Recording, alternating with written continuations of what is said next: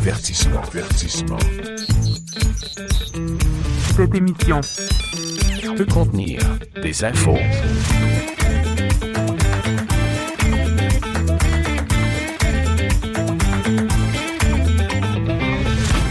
L'émission peut contenir des infos. C'est comme une boîte de mecs croquettes. T'as une note là. Une boîte de mecs croquettes? Ben, quand tu tombes dedans, c'est difficile d'arrêter à vous.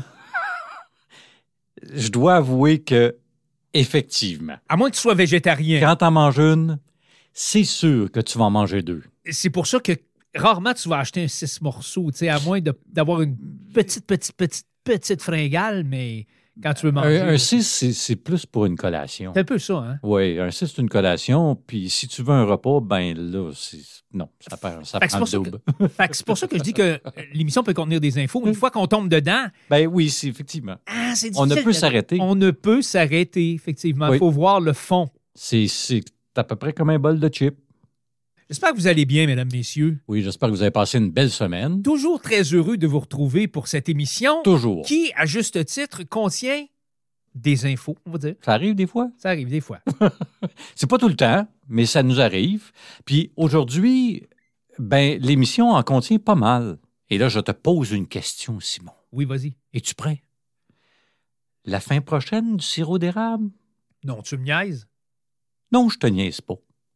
Et euh, on reçoit l'émission cette semaine pour nous en parler justement et répondre à cette question-là. Jean-Marc Dufresne, qui a écrit un article dans Agricom. Super intéressant. Vous allez voir, vous allez en apprendre pas mal. Et également, on va se parler. T'as des enfants? J'ai une fille. Oui. Lorsqu'ils étaient minuscules, ça dormait pas trop, ces enfants-là. N'est-ce pas? Euh, les, nuits, là, les nuits étaient courtes. ça. Et ça, ça cause souvent à des gens des troubles du sommeil. Troubles du sommeil, de Oui. l'anxiété. Il y a même des gens qui font des dépressions Oui, avec ça. là. absolument. Absolument. Et on va se parler de ça aujourd'hui. Dans le troisième bloc. Dans le troisième bloc, oui, avec Maude Bouchard. Super. Oui. Et on a notre quiz. Bah, oh, je comprends donc, là, on commence à être habitué à part de ça. Et notre quiz, euh, parce que j'en ai pas parlé à Simon. Simon, il ne sait pas, c'est moi qui fais le quiz cette semaine. Euh, on ne se le dit jamais en passant, là.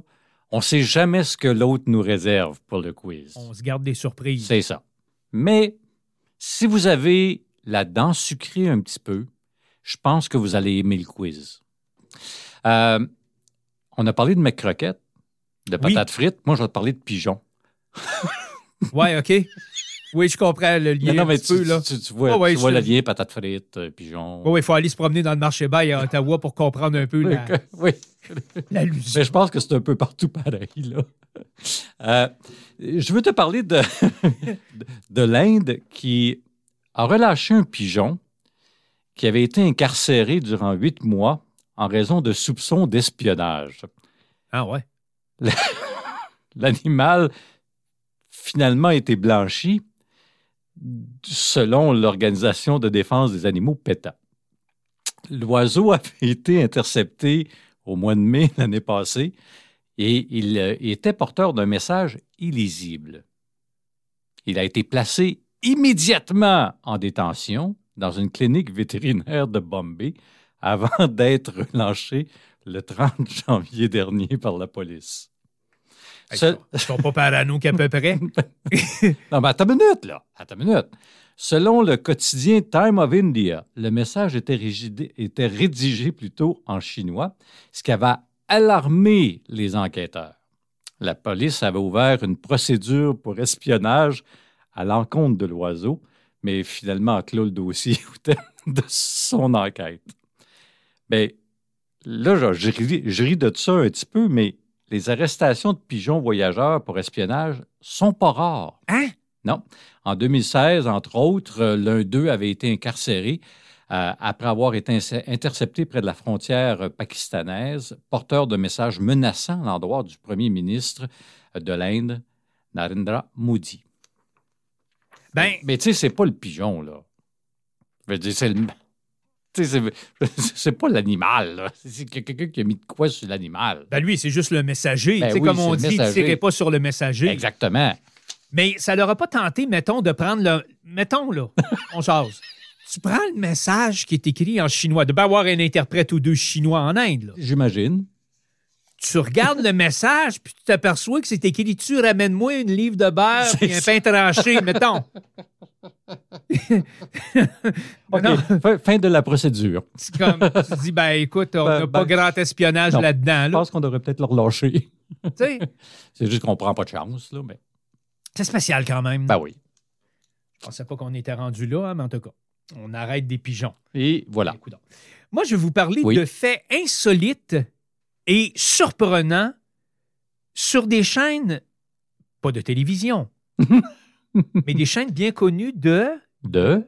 de restauration rapide. Oh! OK. Tu me voyais-tu De venir fin tantôt? insolite. Tu me voyais-tu venir tantôt? Ben, là, je, là, je comprends, là. Là, Je comprends tes, tes, tes mecs croquettes, là. Alors, vous les connaissez toutes. Ce sont toutes des chaînes qui sont très, très connues et ce sont des faits, soit qu'on ignore ou encore qui sont assez insolites, qui sont un peu particuliers puis qui vont probablement vous faire sourire et qui ont toutes, OK, ça va nous faire sourire. Fiouf. ou même rire peut-être. OK. Non, non, il n'y a rien de dramatique. Il Ah. n'y a rien de dramatique. Puis j'en ai trouvé, par exemple, qui aurait. Tu sais, j'en avais une, entre autres, sur la chaîne Burger King. Là, Ouais. Puis c'était vrai, c'était documenté. C'était... J'ai dit non, finalement, non. C'était salé un petit peu. C'était euh, limite même, je te dirais, racontable en ondes. Ah, OK. Je vais arrêter là. OK. OK. Mais tu sais, ça, toutes les chaînes de restauration en ondes, des Mais là, t'as comme piqué, ça. euh, t'as- t'as piqué ma curiosité. Là, tu me la compteras tout à l'heure. OK. Vous pouvez chercher sur Internet aussi, hein, histoire à propos de tel restaurant. Uh-huh. Donc, Le premier KFC, c'est quoi KFC, c'est- d'après toi, ça? Kentucky Fried Chicken. Tu l'as, mon homme. Puis, non, mais, non, mais Poulet c'est vrai. frit Kentucky. Poulet frit Kentucky, mais Oui. tu sais que ça s'appelle plus comme ça. Hein? Tu sais que depuis les années 90, ils ont changé le nom. Ça a fait une grosse histoire d'ailleurs. Oui. hein. KFC, quand ils ont changé ça, ils ont dit peu importe quoi. C'est parce que il y a plein de gens qui disent euh, c'est à cause d'histoires de, de bestioles. Ouais, Tu sais, il y a ouais, plein de raconteurs qui sont dit là-dessus. Mais c'est juste parce qu'à un moment donné, KFC, euh, ou PFK en français, Oui. se sont dit écoute, là, oui, on vend du poulet, mais on vend plus juste du poulet. là. On vend des sandwichs, on vend des poutines, on vend des cibles, des ça. Puis vrai. ils ont dit, ben, pour être un peu plus dans l'air du temps, où il y a beaucoup d'acronymes, des Mhm. affaires comme ça, on a décidé, on a dit, KFC, ça passe bien partout. Euh, Il n'y a pas d'ambiguïté, par exemple, quant à la langue. PFK dans le marché euh, fr- canadien-français, KFC ailleurs dans le monde et en France. Oui, non, c'est vrai. Ça marche. Tu KFC en France? Oui. Fait que euh, c'est ça. Alors, alors, le premier KFC à ouvrir ses portes à Beijing, en Chine, Oui. a ouvert en novembre 1987. Et saviez-vous que ça a été des années avant que ça ouvre dans un autre marché qui est autrement plus, on va dire, démocratique et beaucoup plus libre que la Chine? Et c'est assez ironique. La France. Hein? Il y a eu un KFC qui a ouvert en Chine en 1987 et Oui. il a fallu attendre en 1991 pour qu'il y ait un KFC en France. Tu vrai? Oui, absolument. Ah, Et sachez que la Chine compte maintenant plus de 5000 restaurants KFC. wow. Eux autres, ils en mangent, ils aiment ça. Hein? C'est davantage que dans n'importe quel autre pays à travers le monde. Si on vous demande c'est où il y a le plus de KFC, là, de Kentucky Fried Chicken, Ouais, c'est en Chine. j'aurais jamais pensé. Ouais, ils en mangent, euh, c'est un affaire terrible. Ça. Le logo de Subway, tu connais Subway? Oui. Évidemment. Euh, je ne sais pas si vous aviez remarqué le logo, il y a comme une flèche d'un côté, puis il y a comme une flèche Oui. de l'autre. Vous savez ce que ça veut dire? Hein? C'est que c'est la repré- ça symbolise l'entrée et la sortie d'un métro, un Subway en anglais. Alors, la flèche du S qui pointe dans une direction, l'autre flèche, le Y, pointe dans l'autre direction. Alors, c'est comme pour symboliser l'entrée et la sortie d'un métro. Et c'est aussi, évidemment, dans sa forme longue, le logo, c'est aussi la forme d'un sous-marin. On aura compris. Et là, on Mhm. a voulu symboliser un peu la facilité qu'on a à retrouver des sous-marins Subway un petit peu partout quand on sort du métro ou qu'on se promène dans la ville. On peut avoir un Subway à portée de la main. Euh, OK. Autre fait insolite. la cha- hey, tu- ça, elle est drôle. Elle est drôle. Elle est vraiment drôle. Sérieux. La chaîne de pizzeria Domino's. Oui. Ça, Oui. ça a été fondé en 1960 par deux frères. Il y en avait un qui s'appelait Tom, l'autre s'appelait James Monaghan, ou Monaghan, je ne sais pas trop comment on le prononce. Euh, ils ont acheté à cette époque-là, en 1960, une petite pizzeria qui s'appelait Dominic's, d'un dénommé Dominic Divarty. Ils n'ont pas payé 1000 pièces pour ça. Ben écoute, on est dans des, Ben- années, des années 60, là. Ah, OK, ouais. T'entends, c'était une, petite- une petite pizzeria de Oh, quartier oui. et tout ça. Et puis, moins d'un an plus tard, je pense à une affaire comme 8-9 mois, d'après mes lectures, alors James, un des deux frères, a Oui. dit bah, Ça me tente plus, moi, d'être dans le business. Oh. Fait qu'il a revendu ses parts d'entreprise, donc son 50 Non. à son frère.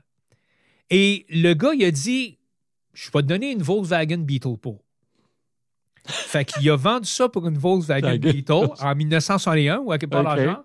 Et euh, Tom a dit Le restaurant est à moi, là. Là, je change ça, ça devient Domino's. J'adopte les fameux dominos là, qu'on voit dans le logo et tout ça. Et c'est devenu depuis la Non. plus grande chaîne de pizzeria au monde. Le gars doit-tu se mordre les doigts? Ouais, il a vendu ça pour une Volkswagen Beetle. pour une Beetle? Je sais pas ce que s'est passé là, dans les parties de famille par la suite, là, mais Ouais, c'est ça. Je sais bien qu'une Beetle, ça vaut cher aujourd'hui, là, mais. McDonald's, j'en parlais Oui. tantôt, à Sedona, en Arizona, vous allez trouver le seul McDonald's au monde dont les fameuses arches dorées, tu sais, le M, Oui. là, qui est- ne sont pas jaunes. Hein? Le seul. Le seul des seuls à travers le monde. Il n'y en a pas d'autre. C'est le seul dont les arches ne sont pas dorées, mais elles sont plutôt turquoises. Turquoise? Les règles municipales de Sedona, en Arizona, euh, contraignent ou obligent les, les- les- les commerces, les, business à avoir une certaine, de certaines couleurs pour être en conformité avec le paysage. Et c'est tout à fait vrai ce que je vous raconte là. Et quand Ah, on ben. est venu pour ouvrir un restaurant en 1993 à Sedona, en. Arizona, ils ont présenté les plans du McDo et tout ça, puis la ville a dit non, non, non, non, non, non, vous allez pas... Parce qu'il y a des roches qui sont rouges un peu dans le décor et tout ça, à Ouais. l'entour de là. Fait OK, le rouge fonctionnait. Puis là, ils ont dit, mais le logo jaune, ça ne fitera pas. Ça passe Ça pas. ne marchera pas, ça va jurer, puis tout ça. Alors, ce qu'ils ont dit, on dit, si vous voulez mettre un logo, vous pouvez, mais il va falloir que ce soit d'une autre couleur. Turquoise, ça irait. Fait qu'ils ont mis ça turquoise, une espèce de bleu-vert, là, Ah oui. pour respecter les règles municipales. Ah, ben. C'est le seul à travers C'est le le monde. seul à travers le C'est monde. le seul des seuls à travers le monde pour se conformer au règlement. Et je terminerai avec les restaurants Burger King. Les restaurants Burger King s'appellent comme ça partout, partout à travers le monde, sauf dans un pays. En Australie. Hein? Oui. Les 300 restaurants de la compagnie Burger King Oui. ont un logo. Quand tu vas sur le site Internet, tu dis, ça ressemble à un logo de Burger King. Ben, je comprends, c'est des Burger King, mais ça ne s'appelle pas Burger King. Ouais. Et ils portent plutôt le nom de Hungry Jacks. The Hungry Jacks. The Hungry Jacks. Oui, parce que quand l'entrepreneur canado-australien Jack Cohen a voulu ouvrir une première franchise de Burger King en Australie dans les années 70, Uh-huh. il y avait déjà un restaurant dans place en Australie qui s'appelait? Burger King. Il a Ah, dit, ben là, je ne peux OK. pas aller devant les tribunaux, essayer Ah, de OK. baptiser pour acheter, le nom. euh, On va tout simplement prendre mon prénom, Jack, puis on va se faire une marque de commerce avec ça. Alors, c'est Hungry Jacks. Alors, Hungry Jacks, quand vous allez en Australie, si vous voyez ça, ça, me- ça me fait penser au logo de Burger. King. Mais c'est le même logo. C'est le même logo. C'est comme une espèce de sandwich, la même affaire, avec les lettrages Hungry Jacks à la place de marquer Burger, Burger King. King. simplement. Ah, ben. Fait que quand vous irez en Australie, si vous voyez un, un Hungry Jacks, puis ça vous tente de manger du Burger King, ben rentrez là, vous allez avoir le même menu à toute fin. Hmm, Une que de faits intéressants, mon cher. Ben, j'espère que vous avez donné un petit peu l'eau à la bouche. Oui, oui, ah, ben là, j'ai faim, en tout cas. On va parler de sirop d'érable dans un instant. Restez là. Restez en contact avec le contenir des infos. Le contenir des infos. Écrivez-nous par courriel. pcdi radio-rfa.com. Le contenir des infos. Il y a un article paru récemment dans le journal Agricom, c'est dans l'Est ontarien, qui tire une espèce de, on va dire, une sonnette d'alarme sur un phénomène qui est, euh, ma foi, assez préoccupant, mais attention, ça risque de déplaire à des gens qui, à tout le moins, ont la dent sucrée. Absolument, Simon. Euh, le titre de l'article en question, c'est La fin prochaine du sirop d'érable avec un point d'in- d'interrogation. D'interrogation, donc Ah. c'est une question qu'on soulève. Ben oui. Et on a voulu en apprendre davantage sur la ou les raisons pour lesquelles on se pose justement des questions sur l'avenir du sirop d'érable que plusieurs qualifient d'ailleurs de, et tu savais ça, l'or blond. L'or blond. oui. L'or blond. Alors, on reçoit l'auteur de l'article en question. Il est avec nous au téléphone, Jean-Marc Dufresne. Bonjour. Bonjour, messieurs. Bonjour. Ça va bien? Oui, oui, oui, ben, ça va aller mieux si on a du sirop d'érable au printemps. Ben, c'est un peu la question, oui. c'est un peu la question vers laquelle on s'en va. Là, on parle de pénurie anticipée de sirop d'érable. Jean-Marc, on se demande même si c'est la fin prochaine du sirop d'érable. La situation, est-ce qu'elle est grave à ce point-là? Euh, oui, elle est. Il faut, faut. Tout est dans les nuances, évidemment, mais le portrait tel qu'il est en ce moment, il est le suivant. Les érablières que l'on retrouve principalement en Ontario et au Québec euh, sont des, euh, des terres qui sont exploitées comme érablières euh, depuis peut-être une centaine d'années. Euh, évidemment, il y, en a que ça fait moins longtemps que ça, mais ces érablières-là, elles ont été nettoyées. on a enlevé des arbres qui, de, qui faisaient de l'ombre, qui étaient parasitaires, qui n'étaient pas de la même essence, pour ne garder que des érables à sucre. Or, un érable à sucre, ça commence à produire à peu près à 80 ans, 75-80 ans, et ça a une espérance de vie de peut-être 200-300 ans selon le climat, selon les accidents, selon la latitude aussi où ils sont situés. Et ce qui arrive dans bien des cas, c'est que ces exploitations-là ont commencé avec évidemment des arbres matures, et si ce sont des arbres qui avaient déjà pas loin de 100 ans, ben ce sont des arbres qui aujourd'hui en ont 200, 200, 250. Et quand ces arbres-là vont cesser de produire, le problème, c'est que on n'a pas planté de nouvelles générations il y a peut-être 50, 60 ans mhm. pour pouvoir prendre la relève. Donc, il va y avoir un trou entre les arbres qui vont finir leur cycle de production et les nouveaux qui ne seront pas rendus assez matures pour fournir assez d'eau d'érable euh, pour être euh, utiles dans une érablière.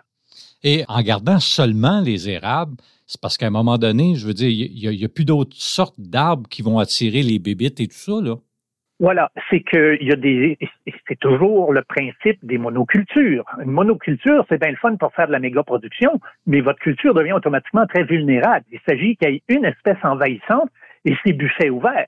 Et c'est un peu ça qui arrive. Hmm. Il y avait, lorsqu'on a une forêt mixte, on a la possibilité d'avoir toutes sortes d'insectes. Certains sont les prédateurs d'autres insectes et vous avez des oiseaux à travers de ça. En éliminant ces autres essences-là, vous ne laissez qu'une catégorie d'arbres, une essence d'arbres, et vous la rendez évidemment plus vulnérable à certaines espèces envahissantes. On, sait qu'il y a, des, euh, insectes qui s'attaquent, dont certains qui sont importés d'autres pays et qui s'attaquent euh, notamment à l'érable et qui pourraient ruiner une érablière dans le temps de le dire. Jean-Marc, qui a tiré en premier, disons, la sonnette d'alarme? Est-ce que ce sont les acériculteurs eux-mêmes qui se sont rendus compte de ça? Est-ce que ce sont, on va dire, les spécialistes en écologie? Et euh, qu'est-ce qui pousse ces, ces gens-là à tirer la sonnette d'alarme suffisamment fort pour que là, on commence à se questionner sur l'avenir du produit? Ben, c'est intéressant comme question parce que euh, moi, je suis tombé là-dessus complètement par hasard en faisant le portrait euh, d'une entreprise d'acériculture dans le, dans le nord de l'Ontario et en jasant avec le propriétaire. C'est lui qui m'apprend ça. Je sais pas bien qu'est-ce qui va arriver là, dans 20, 30 ans. C'est sûr que ça va être... Et là, en creusant, j'ai appris ça. Et en faisant des recherches, je me suis rendu compte que c'est une problématique qui euh, a déjà été signalé euh, il y a deux, trois ou quatre ans, mais c'est on dirait que c'est complètement passé inaperçu. Je ne sais pas pourquoi exactement, hmm. mais quand on parle euh, quand on parle aux spécialistes, dont entre autres Christian Massé, à qui j'ai parlé, le professeur d'écologie aux universités du Québec, en Outaouais et Montréal, il dit oh, regarde, c'est tout à fait, on est conscient de ça, on s'en va vers un mur, puis je lui apprenais pas quelque chose là. Et ouais, OK, mais on fait quoi à partir de ça? Ben, il dit, c'est ça. Il dit, ça prend une éducation. Il va falloir qu'on s'assoie avec les acériculteurs. Il y a bien des mom and pops operations là-dedans, là, des gens qui ont décidé, sont à retraite, qui ont acheté une terre, ils partent ça, savent pas trop ce qu'ils veulent, ils savent comment collecter l'eau, mais c'est à peu près là que ça arrête. Mais pas que ça, mais il y en a là-dedans. Et euh, là, on commence à réaliser, ouais, c'est si on avait fait de la gestion de la forêt comme du monde euh, et qu'on avait permis euh, un cycle d'érable avec une nouvelle pousse, et si on avait permis 20-30% d'essence différentes, on n'aurait pas eu le problème qu'on a en ce moment. Donc, le problème, il est su, il est constaté, et présentement, vous voyez, même la personne à qui j'ai parlé, avec qui j'ai fait l'entrevue, me dit, oh, je suis au courant de, de, de... en fait, c'est lui qui me l'annonce et tout ça, mais OK, mais vous avez fait quoi, là, l'an passé, puis l'année d'avant? Ben, rien. On a planté des arbres euh, il y a X nombre d'années, mais ça va prendre X nombre d'années avant qu'ils avant produisent. On est très, très tard, d'où le constat qu'il va y avoir, il risque fort d'avoir un grand trou dans la production canadienne de sirop d'érable. Maintenant, je vois venir la question, qu'est-ce qu'on fait dans ce temps-là? Il mm-hmm. ne faut pas oublier qu'il n'y a pas qu'au Canada qui pousse des érables à sucre. Il y en a dans le nord des États-Unis, le nord-est des États-Unis, New Hampshire, le Maine, le Vermont et que ces productions-là sont aussi importantes. La dernière chose qu'on veut comme économie, c'est laisser un autre pays nous damer le pion sur un produit qui est étiqueté comme canadien, Mhm. euh, ontarien, québécois, qui a, qui a- qui a vraiment notre, notre image collée à ça, et le CD a du produit qui va venir des États-Unis. Donc, vous allez peut-être retrouver dans, je dirais quoi, 7, 8, 10 ans, sur les tablettes des supermarchés, des belles canettes de sirop d'érable marquées Product of the USA. Ça, c'est ce qui est le plus susceptible d'arriver. Pouf. Euh, dans quel état d'esprit ils- sont, les gens de l'industrie?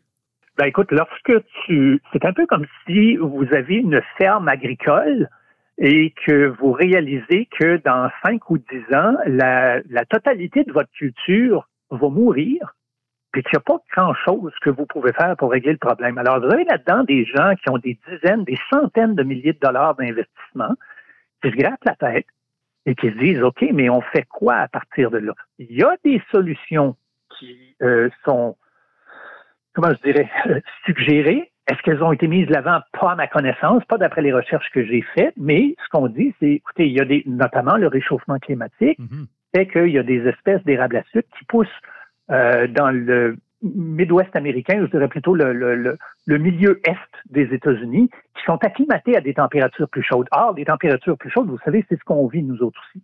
Et ces arbres-là pourraient être implantés ici pour d'abord amener une certaine vigueur à la forêt, parce que les forêts, quand les hivers sont de moins en moins conventionnels, ça affecte les érables. Un érable, là, un érable à sucre, ça prend pas grand-chose pour modifier sa production puis la couper de 50 Beau de neige, pas assez de neige, euh, le vent ne soufflait pas du bon bord, ça prend pas grand-chose pour euh, affecter une production. Et le réchauffement fait partie de ces risques-là, donc de rentrer des érables qui proviennent euh, de régions plus au sud pourrait aider à faire un meilleur bagage génétique de nos érablières.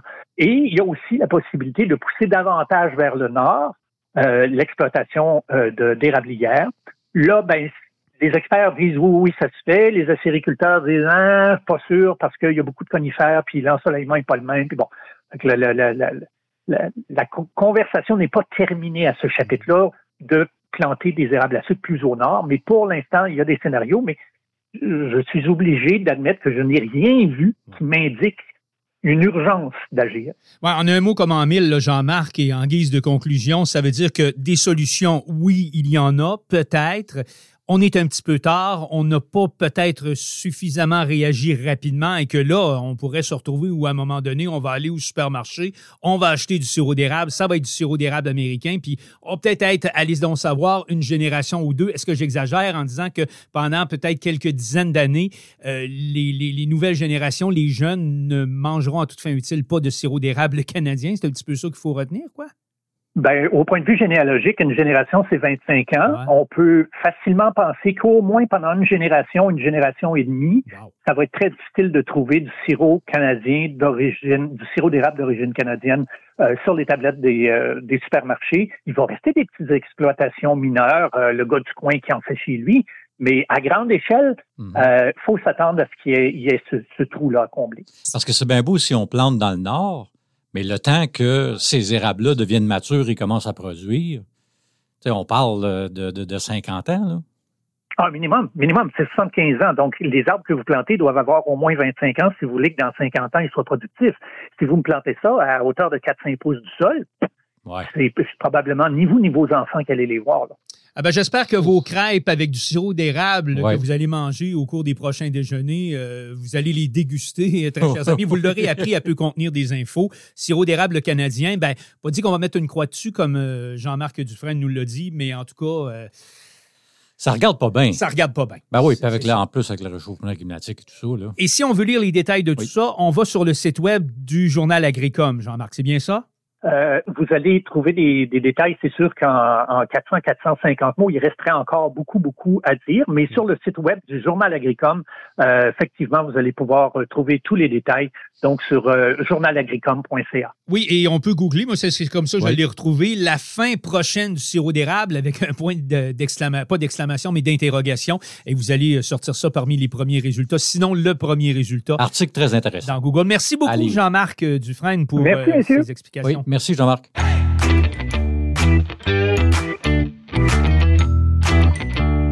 Peut contenir des infos. Merci beaucoup à Jean-Marc Dufresne pour ses explications. C'est un peu alarmant, mais en même temps, C'était très intéressant comme sujet. Oui, le sirop d'érable. Hey, tu sais, euh, Oui. mon cher ami, que les troubles du sommeil, tu sais, ça peut frapper n'importe qui. Euh, mais hein? Mais l'arrivée d'un nouveau bébé dans la famille, Oh, my, Hein? oui. ça, ça peut être une bonne nouvelle, mais, Oui. Mais, mais ça peut être euh, synonyme également de nuit écourtée. tu as des enfants? Absolument. Moi, j'ai une fille. Oui. Un nouveau-né, c'est évident, ça vient bouleverser la routine. Ça, c'est sûr et certain. Et ça peut effectivement provoquer des troubles de sommeil. Puis même plus, Simon, ça peut provoquer aussi de l'anxiété, même quelquefois jusqu'à la dépression chez les nouveaux parents. On va voir dans un instant, au retour de la pause, quelque chose de très intéressant. C'est notre collègue de Radio Cité à Edmonton. C'est Elie Nkoulou. Il est journaliste à l'initiative de journalisme local et il a discuté justement des troubles du sommeil chez les nouveaux parents. Si vous avez un bébé là, qui est en chemin Oui. ou que vous, vous venez d'en avoir un, Écoutez Écoutez ça. ça, ça va être très intéressant. Il a parlé avec Maude Bouchard, c'est une neuropsychologue experte du sommeil. Et on va écouter dans un tout petit instant les explications et puis les conseils aussi qu'elle a à donner aux nouveaux parents. Restez branchés, ça s'en vient un peu contenir des infos. Avertissement, avertissement. Cette émission Peut contenir des infos. La maternité ajoute certainement des défis à notre sommeil. Notre horaire de sommeil est au moins temporaire et surtout s'il s'agit de votre premier bébé. Et c'est dans ce sens que je reçois aujourd'hui Maude Bouchard. Elle est euh, neuropsychologue, directrice recherche et développement et on va discuter euh, sur le sommeil et les nouvelles mamans. Bonjour Maude. Bonjour. Avant tout, pouvez-vous me dire c'est quoi l'hygiène du sommeil et son importance aussi? Oui, ben effectivement, l'hygiène du sommeil, ça englobe tout plein de comportements qu'on fait ou qu'on ne fait pas, hein, qui peuvent avoir un impact sur euh, la qualité, sur la quantité de notre sommeil. Donc, par exemple, euh, la prise d'alcool, on sait que ça peut avoir un impact négatif sur la qualité de notre sommeil. Euh, les écrans en soirée, cette lumière hein, qui fait croire à notre cerveau que c'est le jour puis que c'est pas le temps de sécréter les hormones pour le sommeil. L'exercice fait aussi partie d'une hygiène de vie, mais aussi peut être bon pour euh, la qualité du sommeil. Donc, bref, plein de comportements qu'on peut faire euh, pour nous aider à mieux dormir. Vous savez, des parents estiment que leur niveau de stress a augmenté depuis la naissance de leur enfant. Avec raison, euh, bien si on, on fait le lien avec le sommeil, c'est certain que lorsqu'on vient d'avoir un bébé, ben on dort moins. Puis quand on dort moins, puis il y a des études qui le démontrent, euh, notre cerveau, notre corps est, est moins habile pour gérer les hormones euh, liées au stress. Donc euh, peut-être que quelque chose est en fait plus stressant quand on a moins bien dormi. Puis veut, veut pas, ben quand on est des nouveaux parents du sommeil, on en a un petit peu moins, puis l'organisme essaie de compenser comme il peut. Sauf que ça peut amener du stress. Mhm. En plus de toutes les autres choses reliées aussi là, à la parentalité. Ah oui. Pour les bébés, les rythmes du sommeil et les pleurs pendant la nuit sont là les deux principaux sujets euh, dont les mamans souhaiteraient souvent recevoir davantage d'informations. Et il faut aussi le souligner, euh, plusieurs mamans ne sont pas bien informées sur le sommeil des bébés avant sa naissance. Comment expliquez-vous le sommeil des bébés?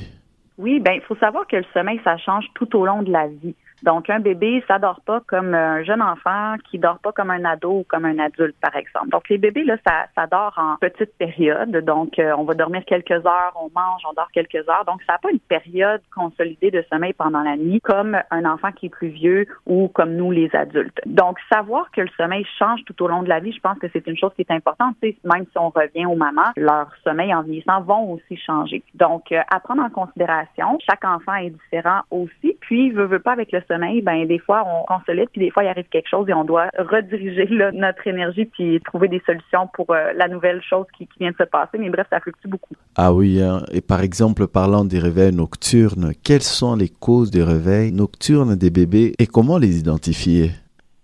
Euh, c'est une excellente question, puis encore une fois, je pense que ça dépend de l'âge de l'enfant. Peut-être que je peux vous parler un petit peu euh, de certains troubles de sommeil qu'on retrouve beaucoup dans l'enfance parce que euh, il y a des troubles de sommeil, par exemple, comme les terreurs nocturnes ou euh, le somnambulisme, par exemple, qui arrive dans un stade de sommeil qui s'appelle le sommeil lent profond. Puis ça, du sommeil lent profond, quand on est jeune, quand on en a beaucoup, puis il est très profond, donc on a plus de chances d'avoir des désordres là, euh, liés au sommeil, euh, liés à ce stade-là. Et euh, les terreurs nocturnes, par exemple, euh, les parents qui nous écoutent euh, doivent savoir de quoi je parle si leur enfant en ont, mais euh, c'est un enfant, euh, ça peut être un très jeune enfant là, qui se réveille vraiment en pleurs, en cris, qui est difficile à rejoindre. L'enfant sait pas nécessairement qu'est-ce qui lui a fait peur. Il y a vraiment une grosse réaction de peur, souvent au début de la nuit, et ça peut être très stressant ça pour un parent. Il y a des solutions qu'on peut parler si ça vous intéresse, là, mais bref, différentes problématiques de sommeil qui peuvent arriver dans l'enfance. Et sinon, ben, le sommeil change euh, souvent. C'est très normal pour un jeune bébé euh, tout neuf de se réveiller plusieurs fois pendant la nuit. Après, je dirais, là, autour de l'âge de 10, 11 mois, 1 an, généralement, on s'attend que le bébé ait consolidé une nuit relativement complète, mais même à ça, comme je disais, il y a des différences individuelles. J'imagine qu'il faut développer des stratégies d'adaptation. Quelles idées peuvent aider les nouvelles mamans à mieux dormir?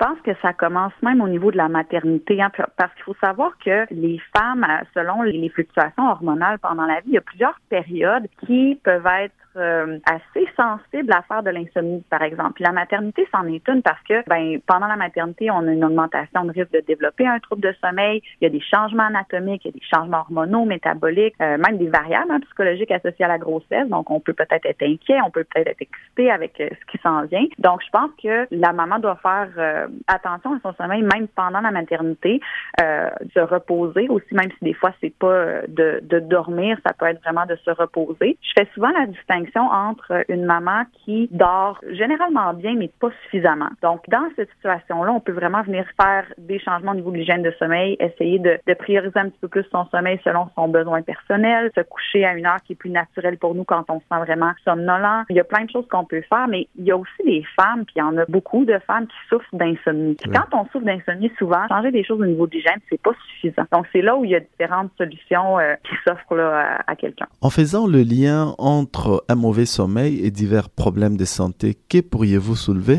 Effectivement, c'est assez large les impacts d'un manque de sommeil sur notre santé, que ce soit notre santé physique ou notre santé mentale. Ça peut avoir un lien avec la prise de poids, avec certains problèmes cardiaques, avec l'hypertension artérielle. On a une sensibilité accrue à la douleur aussi quand on est privé de sommeil. Puis tout ce qui est santé mentale, faut savoir que c'est une relation bidirectionnelle. Donc, un problème de sommeil peut amener un problème de santé mentale. Un problème de santé mentale peut amener un problème de sommeil. Mais l'idée, c'est qu'on veut adresser le problème de sommeil autant qu'on adresserait le problème de santé mentale parce que ça va nous aider, en fait, à traiter le reste des symptômes.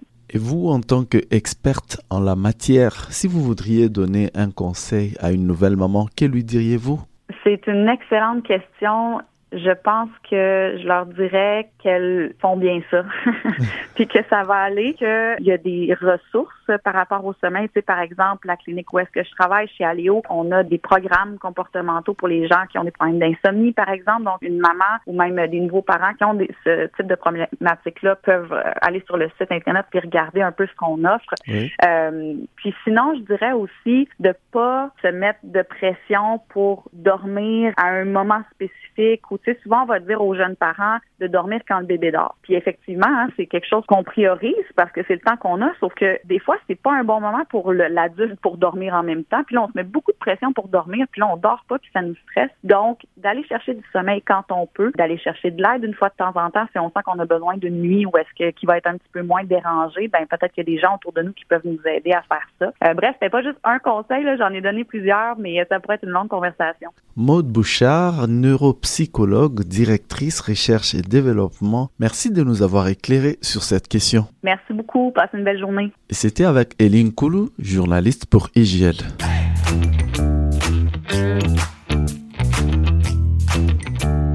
Peut contenir des infos. Merci beaucoup à Eline Koulou de Radio Cité à Edmonton. J'aurais aimé avoir ces conseils-là, moi.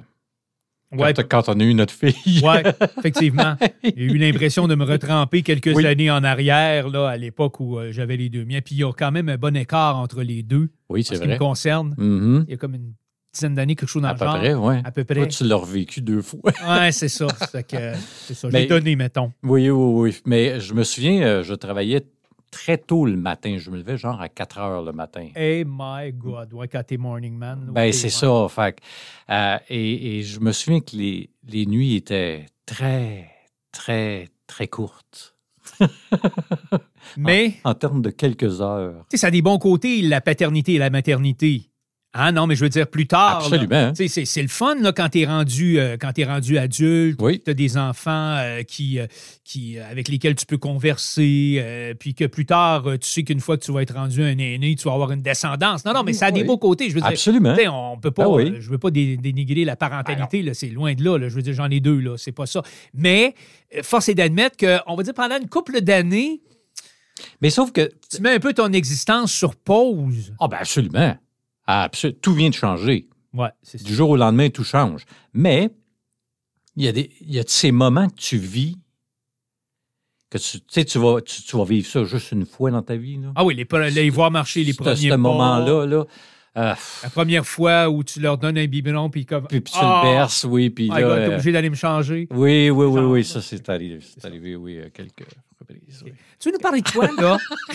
Avant qu'on s'en aille dans la dernière ligne droite, Ben, tantôt. je- non, non, mais euh, je vais faire du pouce avec ce qu'on vient de parler. Oui, c'est vrai. Tu sais, parce qu'avoir un enfant, tu sais, nos parents, ils nous disaient toujours, ah, mais non, ça coûte pas plus cher avoir un enfant. Eh, ouais. Ben, ben, c'est ça. Euh, à la fin du mois, ben, il t'en reste un petit peu moins. Hein? Oui, ben oui. Alors, si tu as besoin, disons, euh, de t'acheter quelque chose, on jase, là. mettons, là, on jase, là. Un logiciel, une suite bureautique. Ah oui, comme, euh, comme, comme Office, là. dire. comme Microsoft Office. OK. Mais là, tu plus vraiment de lousse parce que là, tu viens d'acheter le lait, tu viens d'acheter euh, les couches. OK. Euh. ouais, ben on s'entend que Micro, les petits pyjamas, puis euh, les Ben oui, c'est puis ça. ouais, euh, donc, à un moment donné, tu t'en restes plus, là. Microsoft Office, Ben, ça coûte de l'argent. Oui, ça, c'est de moins en moins euh, donné. Hein, Oui, c'est de moins en moins donné. Il y, a, il y a des spéciaux une fois de temps en temps, là, mais je veux dire, bottom line, c'est ils veulent que tu prennes euh, L'abonnement. 365. C'est un abonnement, temps par mois, euh, et tu. C'est incessant, là. Ouais. Je veux dire, ça n'arrête pas, là. Il faut que tu payes à tous les mois pour avoir accès à. L'idée derrière ça, puis c'est c'est pas comme, c'est quand même pas bête, là, je veux dire, c'est que tu as accès à tes logiciels Partout. partout. Oui, oui. Toi, je sais que c'est- de ça que tu te sers. Moi, j'ai l'abonnement familial. Là, ça veut dire qu'on peut mettre quatre ou cinq personnes dans le Mhm. bundle, là, si on veut, excusez l'expression, puis que tout le monde en profite sur son appareil, où qu'il soit. Puis tu as du stockage aussi. Mais tu sais, ça reste quand même un 124$ piastres qui, à chaque année, ben, Ben, c'est un 10$ piastres par mois que tu pourrais mettre quelque part ailleurs, là, alors, je me suis donné, pour mission.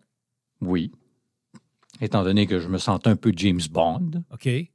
de trouver une, une suite bureautique qui coûte rien.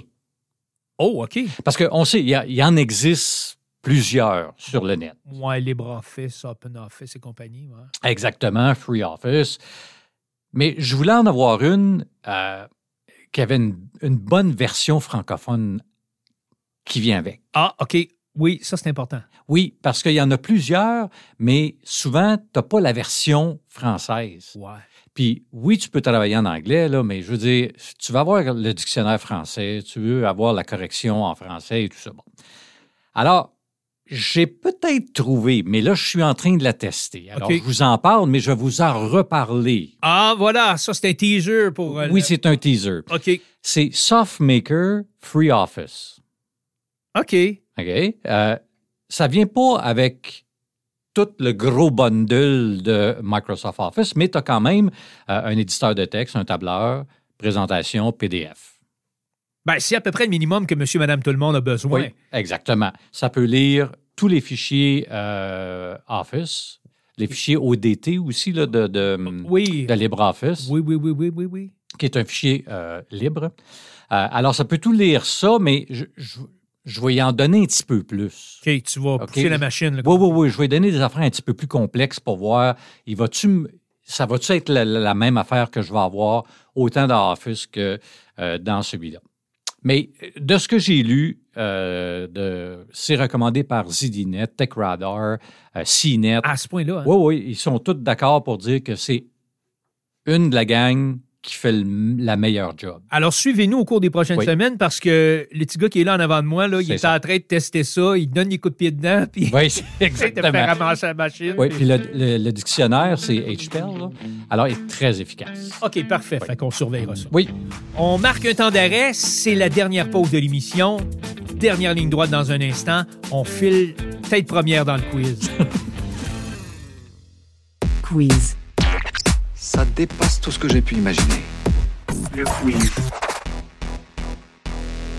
Le quiz. Et que j'en ai sorti une belle là pour notre ami François avec mon chronographe. un chronographe. oui, à la place d'un chronomètre, un, Un chronographe. oui. Mais ça, ça fait, ça fait très technique, hein? Oui, ça fait technique. T'as-tu parti le chronographe? Le chronographe. Ça fait très technique. Euh, euh, parlant de technique, j'espère que tu as pratiqué ta technique euh, au cours de la dernière semaine, que Ah, tu es en forme, que tu... J'ai tout pratiqué, mon, mon homme. Je me suis comme rempli les neurones d'informations. Comme... Même le quiz de cette semaine fait référence aux enfants. Ah, pour C'est bien, ah, bien pour te dire, hein? ah oui, hein? Oui, puis toi, t'en as deux. Oui. Oui, deux qui euh, ont une main sur le frigidaire, Ah, continuellement. l'autre sur le, sur le grille-pain. Oui, ou, ou encore s'il était capable de s'étirer la main jusqu'à la porte du garde-manger, puis d'avoir la. Tu sais, ils sont étirés à longueur de bras, puis une sur le frigidaire, puis une sur le garde-manger. Oui. Sortir Ça, le ça, pain, ça serait parfait, le ça. Nutella, Oui, le cheese whiz. oui, c'est ça. Ben, Gadon, tu viens justement de nommer notre quiz de cette semaine. Oui. Oui, c'est un quiz sur le Nutella. Ah, le Nutella. Et je l'ai choisi parce que t'as deux gars, puis c'est, c'est, c'est deux, c'est ça. Ça, ça, ça mange, il n'y a, pas de fin, hein. C'est, c'est, c'est des puissants fonds, hein. Tu te ça. demandes s'il. Coudonc, il tient tout là quelque part. Il me semble que ça Oh, rentre, ça. tombe à quelque part dans un, un trou noir. Oui, parce que cinq minutes après, ils ont encore faim. C'est incroyable. Dans quel pays le Nutella a-t-il été créé? En Allemagne, en France, en Italie ou en Espagne? Con- euh, convaincu que ce doit être. euh, attends un peu. Je dis convaincu, mais en même temps. Ah, je vais dire, c'est, me semble que c'est les, les Italiens sont très bons dans les confiseries. Je, je dirais que c'est eux autres. Le Nutella est la création de Pietro Ferrero, un pâtissier italien originaire de la ville d'Alba. Félicitations, mon cher. Ben, je veux pas être mine pour les Français. Là. Je Non. sais qu'ils font de très bonnes confiseries aussi, Ah, mais ben oui. les Italiens, dans le domaine du chocolat et tout ça, ils Ouais. l'ont. Comment s'appelait l'ancêtre du Nutella, créé par Pietro Ferrero en 1961 et fabriqué en Normandie? Je te donne un choix de réponse. Caca au choc, choco choc, tartinoise ou noisettine. Je pense pas que ce soit le premier. J'espère que c'est pas le premier. Euh, moi, je dirais probablement noisettine. Ben, ce serait le branding que moi. C'est que j'ai fait exprès, hein? Je sais que tu as fait exprès. Euh, c'est tartinoise. Ah, c'est quand même oui, c'est tartinoise. La tartinoise était une pâte à tartiner similaire au Nutella que l'on connaît aujourd'hui. L'usine française de Ferrero pour euh, la pâte à tartiner est toujours à Villers-Escales, ou Écales plutôt, euh, en Seine-Maritime, avec une production de 600 000 pots de Nutella chaque année. C'est pas une grosse, en tout cas. On va Non, non, il y a d'autres- j'imagine qu'il va y avoir d'autres euh, oui. points de production. là. Quelle pâte au chocolat et aux noisettes lancée en 1946 est à l'origine de l'idée de concevoir du Nutella? Le géant du joug, le praliné, la ganache ou le nougat? Euh, la ganache, probablement. Par une forte chaleur en 1946, un bloc de chocolat et noisettes géant du joug fonda et se transforma en pâte à tartiner. OK. Fait que Et c'est de là que ça part. un amalgame entre les deux. OK. Eh oui. Eh bien, Quelle lettre du logo Nutella n'est pas la même couleur que les autres? Le N, le U, le E ou le A? de mémoire, si je ferme les yeux puis Oui, j'imagine, c'est le U, je pense. C'est le N Ah, qui c'est est noir, Ah, alors que les autres lettres sont rouges. rouge, oui. Oui. La recette du Nutella est la même partout dans le monde. Vrai ou faux? Je dirais probablement faux et c'est probablement à cause, j'av- j'avance quelque chose, probablement à cause de l'huile de palme. Pas ça? Euh, tu as raison dans le faux. La marque Ferrero euh, procède à des ajustements de recettes selon les pays. OK. Alors oui, dans, dans un sens, ton explication est la bonne. Et pour plaire, j'imagine aussi aux consommateurs dans une certaine mesure. Ben oui, c'est ça. Par exemple, le Nutella allemand est plus ferme et plus foncé. Ah. Ferrero explique ce- cela pour s'adapter aux marchés locaux, La recette change à la marge pour euh, donner un goût plus ou moins fort en noisette. Au Canada, par exemple, la texture est plus liquide pour faciliter le tartinage sur des brioches, même quand il fait froid. Ah, ça, c'est intéressant. Eh ben voilà. Tu peux même mettre du Nutella sur la crème glacée si ça te tente. Ben là. Ben oui. Non? Non, pas ça, ben là, là. je- je- ben, j'imagine. Ben, crème glacée à vanille avec du Nutella. Ben quoi, tu mettrais ton, Nutella au micro-ondes? Ah Non, tu fais juste le, le prendre avec ta cuillère puis tu tu- Ah, drette de même? Drette de même. Il est assez, il est quand même pas très, très liquide, mais c'est quand même, non? Ben, c'est ça, ça Faites-moi fait- donc passer Ça pour- fait pesant, ça. OK. Tu sais, quand t'as la dent sucrée, des fois. Oui, ben moi, je mets du caramel, là. Ben, c'est correct. Ça, peux, Ça, ça revient un peu au même, hein? c'est un peu ça, tu peux Oui, de ça- c'est ça. Euh, de quel pays provient la grande majorité des noisettes qui se trouvent dans le Nutella? L'Inde, le Maroc, l'Afrique du Sud ou la Turquie? Euh, je dirais la Turquie. Et tu as raison, mon cher. C'est le pays de la noisette avec 70% de la production mondiale. Wow. 70% Euh, Et Ferrero, il est le plus gros acheteur. Ben, tu sais. Ben, Quand, hein? quand tu fais, quand tu fais euh, une collation ou tu fais une tartinade avec du chocolat et des noisettes, Ben, c'est ça. Quel est l'ingrédient principal qui compose un pot de Nutella? Poudre de cacao, de l'huile, du sucre ou du lait? Du sucre. Et t'as entièrement raison. J'ai été un peu surpris. Je ne m'attendais pas à ce que ce soit du sucre. Euh, en France, le sucre représente environ 56% du Nutella. 56 J'ai bien dit. 5-6. Suivi de l'huile de palme, des noisettes, le lait et le cacao. Le sucre euh, utilisé dans le Nutella est du saccharose, dérivé du sucre de betterave et du sucre de canne raffiné. Hey, 56 c'est quand même assez extraordinaire. Là. Hey, mais là, 56 de ce que tu manges, c'est du sucre. Mais c'est bon.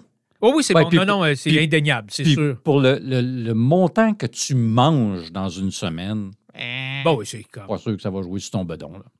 Euh, quel jour a lieu la journée mondiale du Nutella? Ben non. Y a-tu une journée? Ah, ouais, hein? Ah, ouais. Le 10 janvier, le 5 février, le 22 avril ou le 1er septembre? Je, fais de même, je serais bien malvenu d'essayer de trouver même une explication, parce que moi, personnellement, une journée du Nutella. Attends, attends, attends, attends un peu. Euh, probablement au mois de janvier. T'es pas loin de. T'es vraiment pas loin parce que c'est le 5 février. Ah, OK. C'est le 5 février. Cette journée mondiale a été instaurée pour la première fois en 2007 par la blogueuse américaine Sarah Rosso. Euh, depuis euh, 2015, Ferrero s'est approprié cette date, cette journée officielle du Nutella. 9. Quel slogan a longtemps accompagné les publicités Nutella? On se lève tous pour Nutella. Nutella, c'est beau la vie pour les grands et les petits. Chaque jour, c'est du bonheur à tartiner. Nutella, what else? Chaque jour, c'est du bonheur à tartiner. C'est effectivement ça, ça, mon hein? cher. Oui. Ouais. Mais Ben, parce que moi, j'ai une bonne mémoire pour les. j'essayais de m'en souvenir, puis euh, quand je le lisais comme ça, à un moment donné, quand j'ai vu chaque jour, c'est du bonheur. Ah, j'ai dit, ben oui, c'est vrai. Je, Je l'entends même dans ma tête, à, à peu près. Là. Ah oui? Chaque jour, c'est du bonheur. Bonheur Oui, oui, je tartiner. l'entends dans la publicité. Ouais. Tu dire comment ça peut accrocher. Là. Ben oui, c'est ça, exactement. Euh, dernière question, mon cher ami. Combien, à chaque année, combien de pots de Nutella sont consommés dans le monde? Là, je vais tomber en bas de ma chaise. 25 millions, déjà là en partant. Déjà là, oui. Déjà là, je sais que tu es en train de, probablement, encore- de croire. Ah oui, c'est Voilà. encore pas pire, là.